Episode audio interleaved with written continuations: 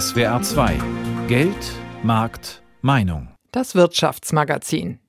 Ich finde, Wohnen sollte nicht so schwierig sein. Wohnen ist auch ein Grundbedürfnis. Wir haben viele Freunde auch, Nachbarn, die weggezogen sind, weil sie hier nichts finden, weil sie weiter rausziehen müssen, um noch was Bezahlbares zu finden. Und das ist natürlich einfach schade.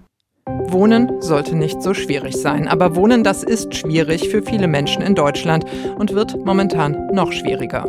Denn bezahlbarer Wohnraum ist knapp, schon lange. Und jetzt verschärft sich die Lage auf dem Immobilienmarkt. Das ist das Thema dieser Sendung Stau am Bau, Wohnungsmarkt in der Krise. 400.000 neue Wohnungen pro Jahr, 100.000 davon im sozialen Wohnungsbau. Dieses Ziel hatte sich die Bundesregierung in den Koalitionsvertrag geschrieben. Das war vor einem Jahr. Inzwischen ist die Welt eine andere, wegen des Kriegs in der Ukraine. Denn Bauprojekte werden belastet durch Materialknappheit, steigende Energiepreise und fehlende Arbeitskräfte. Die steigenden Zinsen, die die Inflation bekämpfen sollen, dämpfen zusätzlich die Laune von Investoren. Dabei wird neuer Wohnraum nach wie vor dringend gesucht, wie Geli Hensoldt berichtet. Die Suche nach einer neuen, größeren Wohnung, ein Dauerthema für Susanne Bauer und ihren Mann. Und eine große Belastung. Mit drei Kindern, zwischen fünf und zehn Jahre alt, quetscht sich die fünfköpfige Familie in eine Dreizimmerwohnung in Stuttgart. Es treibt uns tatsächlich schon jeden Tag um, weil wir jeden Tag einfach an die Grenzen unserer Wohnung stoßen. Wir sehen halt einfach, dass es für nichts Platz ist, dass halt kein Raum für Entfaltung ist. Es wird dauernd aufgeräumt, weil je weniger Platz vorhanden ist, desto mehr muss man Ordnung halten. Ich will jetzt gar nicht davon anfangen, dass wir nur ein Badezimmer haben, wo es dann immer Streit gibt, wer rein darf. Und das ist natürlich einfach nicht schön zu sehen, wie es auch weitergeht. Weil wenn ich mir vorstelle, die werden noch mal drei, vier, fünf Jahre älter und wollen vielleicht auch mal Freunde mitbringen oder so ein bisschen ihren Privatraum haben, das ist einfach nicht möglich. Das führt eigentlich dauerhaft zu Konflikten. Ja. Seit rund zehn Jahren schon ist die Familie auf der Suche nach einer eigenen Wohnung oder einem eigenen Haus. In nahezu jedem Stadtteil von Stuttgart habe sie schon Immobilien besichtigt, erzählt Susanne Bauer, die eigentlich anders heißt, ihren richtigen Namen aber lieber nicht im Radio hören möchte. Aber schöne Wohnungen, meint sie, sind rar. Wir haben schon viele, viele Wohnungen und auch Häuser angeschaut und haben uns damals immer aus verschiedenen Gründen dagegen entschieden. Aus heutiger Sicht natürlich völliger Irrsinn, weil die Preise sich seither vervierfacht, verfünffacht haben. Aber wir dachten, äh, wir finden schon noch das Passende. Wir haben nicht damit gerechnet, dass sich diese Preisentwicklung so gestalten wird. Kaufen wäre natürlich toll, aber bei den Preisen aktuell sowieso eigentlich überhaupt keine Option mehr. Raus aus Stuttgart ziehen? Das kam für Bauers lange Zeit nicht in Frage. Und mittlerweile sind auch Immobilien im Umland von Stuttgart zu teuer und schwer zu bekommen, sagt die dreifache Mutter. Also lieber mieten statt kaufen? Auch das hat die Familie bereits versucht. Wenn man jetzt davon ausgeht, in einer perfekten Welt hätten wir vielleicht drei Kinderzimmer, dann wäre das ja mindestens eine Fünf-Zimmer-Wohnung und die hätte wahrscheinlich 120 oder mehr Quadratmeter. Da wäre man ja mit mindestens 2000 Euro kalt dabei. Das ist für uns einfach nicht leistbar. Dabei haben Susanne und ihr Mann beide gute Jobs. Dass sie sich trotzdem keine größere Wohnung leisten können in Stuttgart, der Frust darüber sitzt tief. Macht mich wütend. Ich finde, Wohnen sollte nicht so schwierig sein. Wohnen ist auch ein Grundbedürfnis. Wir haben viele Freunde auch, Nachbarn, die weggezogen sind, weil sie hier nichts finden, weil sie weiter rausziehen müssen, um noch was Bezahlbares zu finden. Und das ist natürlich einfach schade. Die Leute fehlen. Wenn ich auch an die jungen Leute denke, die sich jetzt versuchen, was aufzubauen, oder eben an andere Familien, die in der Situation sind wie wir, die wir kennen, man fühlt sich, als hätte man nicht so Teil, ja.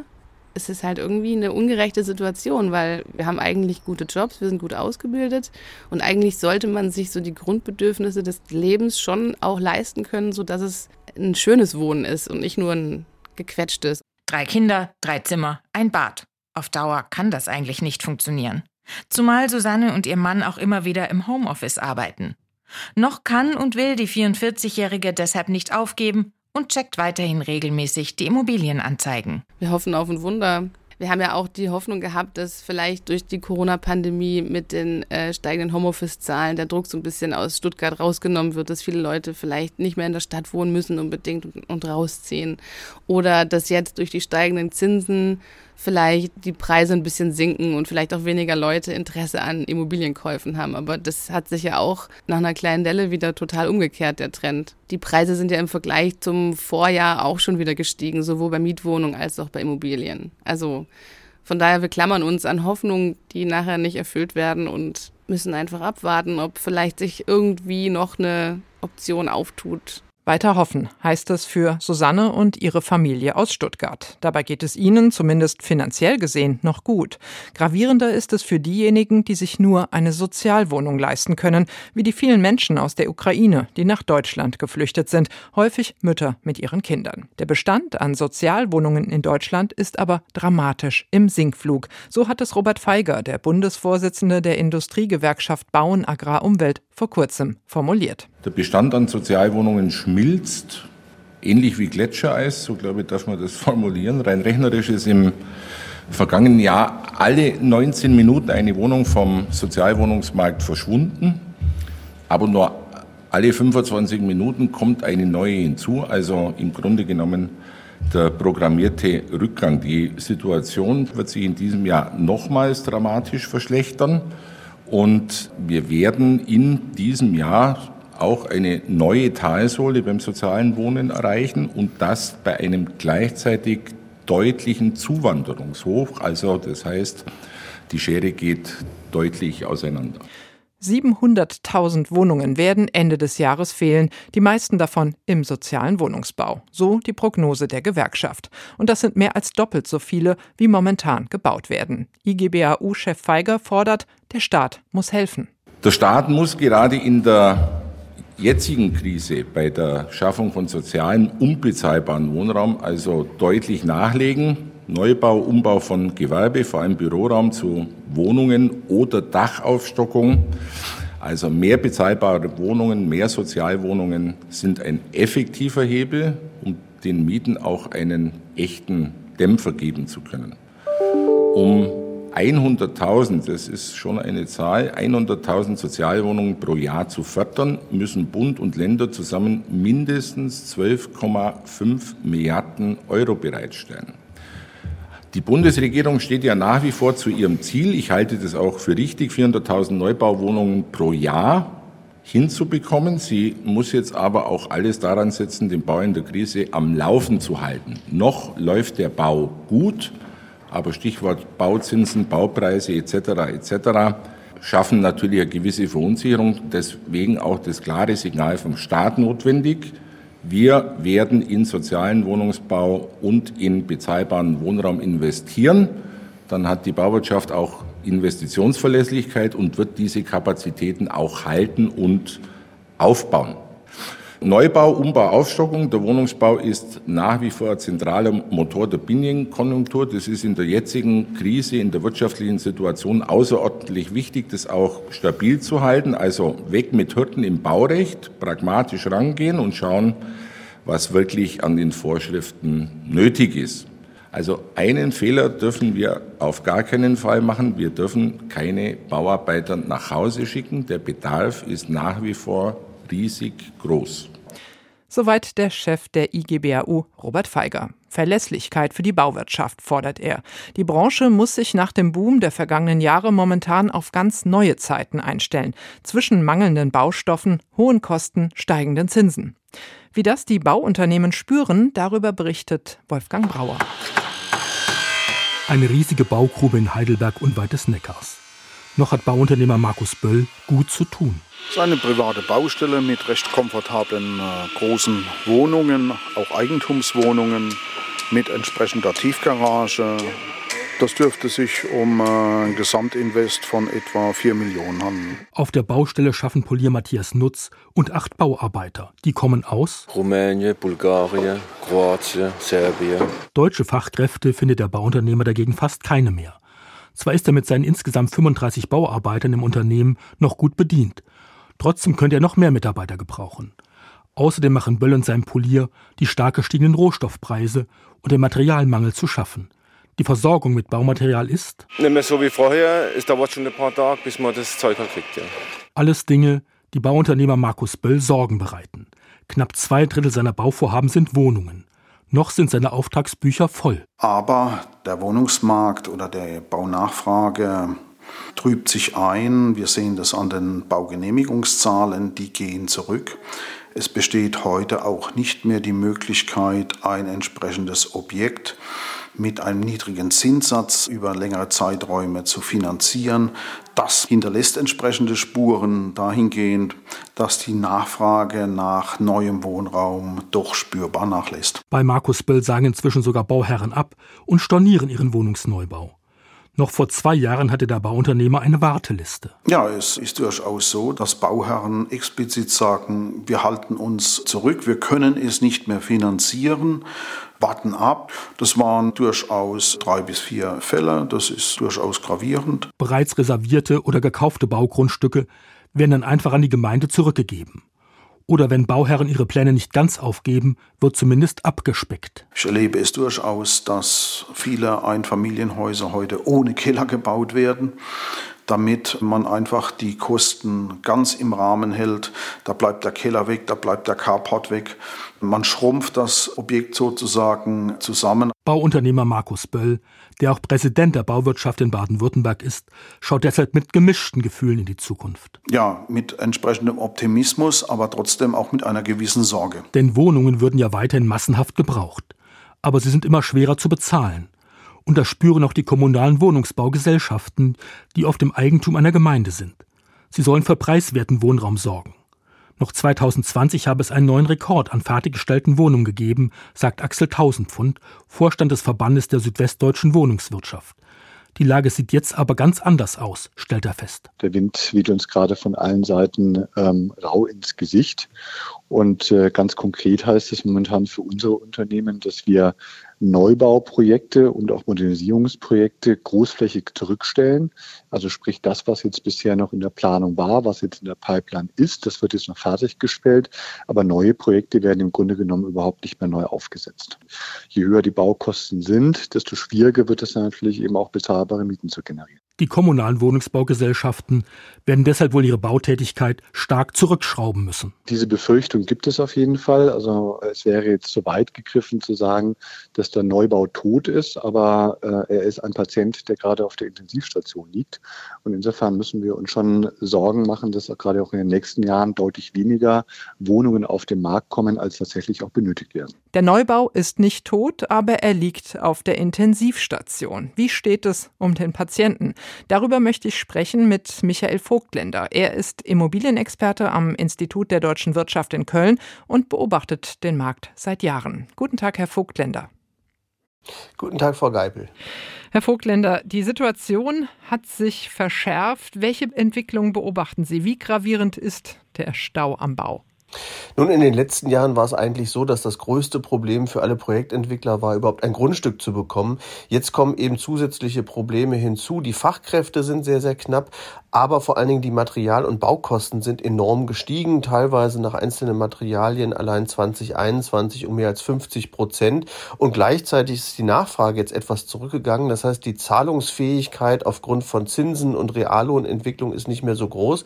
Und das bringt jetzt viele Projektentwickler in Probleme, weil sie oftmals fürchten müssen, dass die Projekte, die sie jetzt fertigstellen, vielleicht nicht zu den Preisen verkäuflich sind.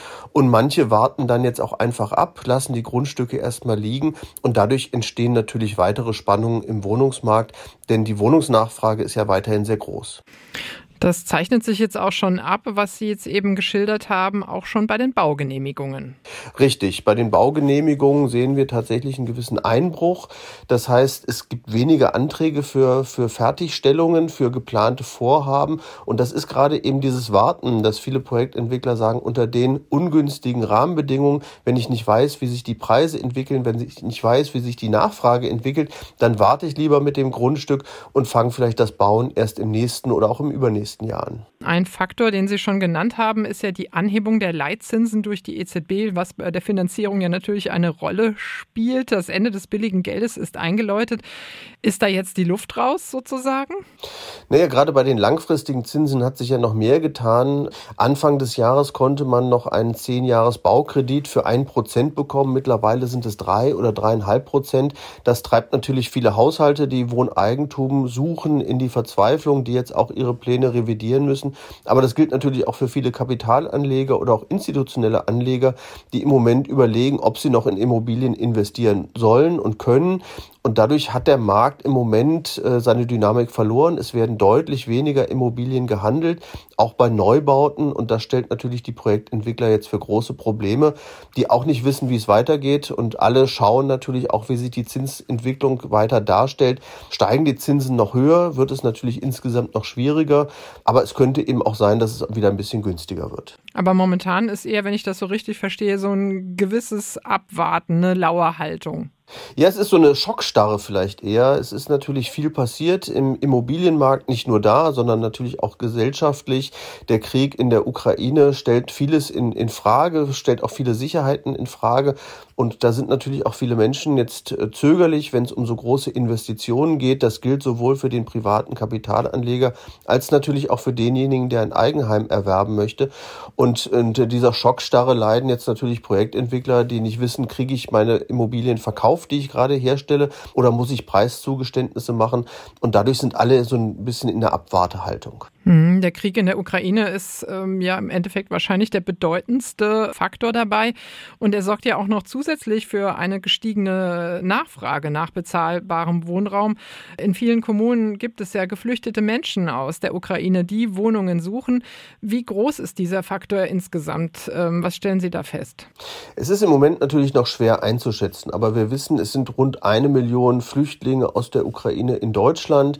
Wenn man davon ausgeht, dass die durchschnittlich zu zweit sind, äh, dann bedeutet das natürlich einen zusätzlichen Wohnungsbedarf von 500.000 Wohnungen. Zum Vergleich, wir erstellen pro Jahr etwa 300.000 Wohnungen. Da kommt also viel Druck hinzu. Natürlich die Hoffnung ist, wenn dieser Krieg endet, dass die Menschen auch schnell zurückkehren können, in ihrer Heimat am Wiederaufbau teilhaben können. Aber umso länger der Krieg dauert, umso dringender wird natürlich auch die Wohnungsnachfrage. Und von daher kommt natürlich zusätzlicher Druck in den Markt. 400.000 neue Wohnungen im Jahr. Dieses Ziel hat sich die Ampelkoalition ja in den Koalitionsvertrag geschrieben. Das war allerdings noch vor dem Ukraine-Krieg. Sie sind eher pessimistisch, dass dieses Ziel erreicht werden kann. So haben sich neulich schon mal dazu geäußert. Ja, was wäre denn Ihrer Meinung nach noch realistisch? Naja, es geht erstmal darum, jetzt die Bautätigkeit überhaupt zu stabilisieren, zu verhindern, dass wir nicht noch runterfallen unter die 300.000, die wir in den letzten Jahren erreicht haben. Wir haben natürlich auch das Problem, wir haben auch im Bestand große Herausforderungen. Wir wollen von fossilen Energien weg, wir wollen von Gas weg. Dazu müssen wir Wärmepumpen einbauen. Aber heute schon ist es so, dass nur jede fünfte Stelle bei Heizungsinstallateuren tatsächlich belegt wird. Und dann die Bautätigkeit jetzt noch weiter zu steigern und den Bestand dann zusätzlich äh, auszubauen, wird sehr schwierig. Also wir müssen uns konzentrieren tatsächlich. Wir haben vor allen Dingen in den Großstädten noch erheblichen Wohnungsbaubedarf. Da müssen wir deutlich mehr bauen. In anderen Regionen ist die Lage da schon etwas entspannter. Da haben wir teilweise auch Leerstände. Von daher wäre ein realistisches Ziel eher jetzt diese 300.000 zu erreichen, vor allen Dingen mit einem Schwerpunkt in den Großstädten Umland und den Umlandgemeinden. Mhm. Die Bundesbauministerin Frau Geiwitz hält ja trotzdem an dem 400.000 äh, Wohnungsziel fest. Was könnte denn Ihrer Meinung nach noch getan werden? Also wo, wo kann man im Endeffekt vielleicht so eine Art Booster Bazooka oder so etwas auspacken, damit das, damit man dem Ziel etwas nahe kommt? Also ganz wichtig ist äh, sicherlich die Bauflächenausweisung ähm, hochzuhalten. Das heißt, wir brauchen auch weiter mehr Bauflächen. Das ist ein ganz wichtiger Punkt, dass die Kommunen jetzt nicht anfangen, die Flächen auch zu horten. Und ein zweiter ganz wichtiger Schritt ist, dass wir über die Baukosten nachdenken müssen. Wir brauchen hier eine Reform, dass wir Baukosten auch senken können. Dazu gehört zum Beispiel, dass es eine einheitliche Musterbauordnung gibt. Darauf haben sich die Länder leider über die letzten Jahrzehnte nicht verständigen können. Und es geht auch darum, jetzt die Normen und Standards mal zu prüfen. Auf was kann man tatsächlich verzichten? Wo kann man eben auch günstiger bauen, ohne dass es die Qualität oder die Sicherheit beeinträchtigt? Da sind Spielräume da, aber da ist natürlich ein dickes Brett auch politisch zu bohren. Und genau das muss man jetzt aber angehen. Politisch gebohrt wird ja vielleicht kommende Woche äh, in Berlin beim sogenannten Wohngipfel. Was kann der am Mittwoch stattfinden soll? Was kann man denn dann von einem solchen Treffen erwarten, Ihrer Meinung nach? Ja, ich glaube, das Thema Baukosten muss auf die Agenda Agenda, dass man da eine, zumindest eine Kommission wieder einsetzt, die sich dann eben damit auseinandersetzt, was ist auch kurzfristig machbar.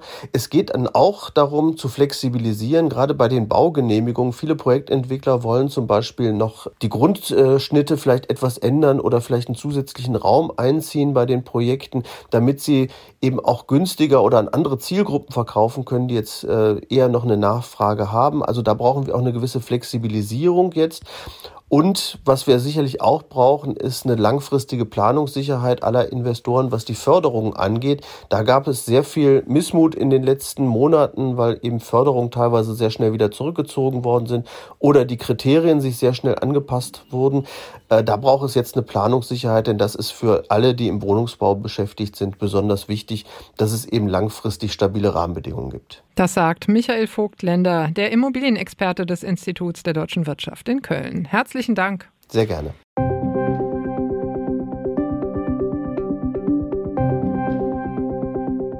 Kommende Woche also will sich die Bundesregierung gemeinsam mit Verbänden aus der Baubranche, Gewerkschaften und Kirchenvertretern zum Wohngipfel treffen. Im Mittelpunkt die Frage, wie kann das Regierungsziel von 400.000 neuen Wohnungen im Jahr noch gehalten werden? Ja, und vielleicht werden die Teilnehmer dann auch über solch innovative Projekte sprechen, wie sie gerade in Pforzheim entstehen. Dort zeigt die Stadt nämlich, dass sozialer Wohnungsbau und klimafreundliches Bauen möglich ist. Mit Holz. An den Außenanlagen wird noch kräftig gewerkelt, während sich drinnen schon die ersten Mieter einrichten. Ilona Schnietschek gehört zu den Glücklichen, die hier am Pforzheimer Stadtrand eine nagelneue Wohnung ergattert haben. Wir haben zwei Jahre auf die Wohnung gewartet und wir haben gekriegt die Wohnung und sind wir sehr zufrieden. Wunderbar, no, ist sehr schön. Mir gefällt einfach. Drei mehrgeschossige Gebäude mit etwa 50 staatlich geförderten Wohnungen für einkommensschwache Familien hat die Stadtbau Pforzheim errichtet und das auch klimafreundlich in reiner Holzbauweise, erläutern Architekt Jan Faulhaber und Projektleiter Frank Tschiesche. Lediglich der außenliegende Treppenaufgang ist aus Gründen des Brandschutzes aus Stahlbeton. Ab Oberkante Kellerdecke geht's quasi nur in Holz weiter. Das heißt, Wände, Decken sind in Massivholz erstellt. Die Außenwände sind Holzwände hier. Das da zum Beispiel ist eine Holzdecke, die trägt. Da haben wir auch keine Oberflächenbehandlung gemacht. Das ist echtes Holz. Das sind vom Schallschutz mindestens gleichwertig wie ein Massivbau. Bauen mit Holz, das habe gegenüber der herkömmlichen Bauweise handfeste Vorteile. So seien die Häuser in gerade mal 14 Monaten hochgezogen worden, erzählen die Bauherren. Der Holzbau geht tatsächlich schneller. Der Holzrohbau ist eine Ebene in der Woche, manchmal sogar unter einer Woche äh, passiert. Sie hatten auch ein trockenes Gebäude sofort, das heißt, es musste nicht austrocknen wie ein Massivbau, der dann nochmal Jahre braucht, bis die ganze Feuchtigkeit Feuchtigkeit aus diesen Betondecken draußen ist. Dank Förderung zahlen die Mieter nur um die 7 Euro pro Quadratmeter. Wer hier einzieht, schone den Geldbeutel und die Umwelt, sagt Jan Faulhaber. Holz ist ein nachwachsender Rohstoff. Der Beton hat das Problem, dass der Sand immer knapper wird. Er ist extrem energieintensiv und diese ganzen Sachen fallen beim Holz weg. Im Gegenteil, Holz bindet CO2 im Gebäude und kann wiederverwertet werden. Nur wenige hundert Meter Luftlinie entfernt soll bewiesen werden, dass man mit Holz auch hoch hinaus kann. Karl wurde es getauft, Deutschlands höchstes Holzhochhaus. 13 Geschosse, 45 Meter hoch. Zwar besteht auch in diesem Fall das bereits fertiggestellte Treppenhaus aus Stahlbeton, aber so Architekt Peter W. Schmidt. Wenn wir jetzt mal da reingehen, jetzt hört praktisch der Betonbau auf und jetzt beginnt der Holzbau. Die Außenwände komplett aus Holz, die Decken dann komplett aus Holz, so dass wir hier um die 2000 Kubikmeter Holz verbauen. Aber verrückt ist, dass diese Menge Holz in den deutschen Wäldern in fünf Minuten nachwächst. Um den Treppen- und Aufzugsturm herum entstehen derzeit mehr als 3000 Quadratmeter Wohnfläche. Das Holz dafür stamme überwiegend aus heimischen Wäldern, sagt Bauleiterin Sandra Pauser. Die tragenden Stützen sind aus Baubuche. Natürlich auch viel Fichte, gerade was Lattung und Konterlattung anbetrifft. Und die Außenschalung wird dann in Douglasie sein. Und das, was man dann sieht in den Wohnungen, die Holzdecke wird ähm, aus Weißtanne sehr wahrscheinlich sein. Und innen drin der Boden wird dann auch mit Eichenparkett belegt. Und die Fensterelemente sind auch Holz. Das Holzhochhaus Karl gilt als Pilotprojekt und ist für Architekt Schmidt Beweis dafür, dass auch bauliche Höhenflüge sowohl bezahlbar als auch klimafreundlich sein können. Holzhybridbau, wie wir hier machen, ist der Fußabdruck 55 Prozent weniger CO2. Auf Lebenszeit gerechnet werden hier 5000 Tonnen CO2 gebunden und ist von daher ein super verlockendes Baumaterial, wenn es um den CO2-Fußabdruck geht. Ein Beitrag von Peter Lauber war das. Und das war SWR 2 Geldmarkt Meinung. Heute mit dem Thema Stau am Bau. Wohnungsmarkt in der Krise. Ich bin Sabine Geipel und wünsche Ihnen noch einen schönen Tag.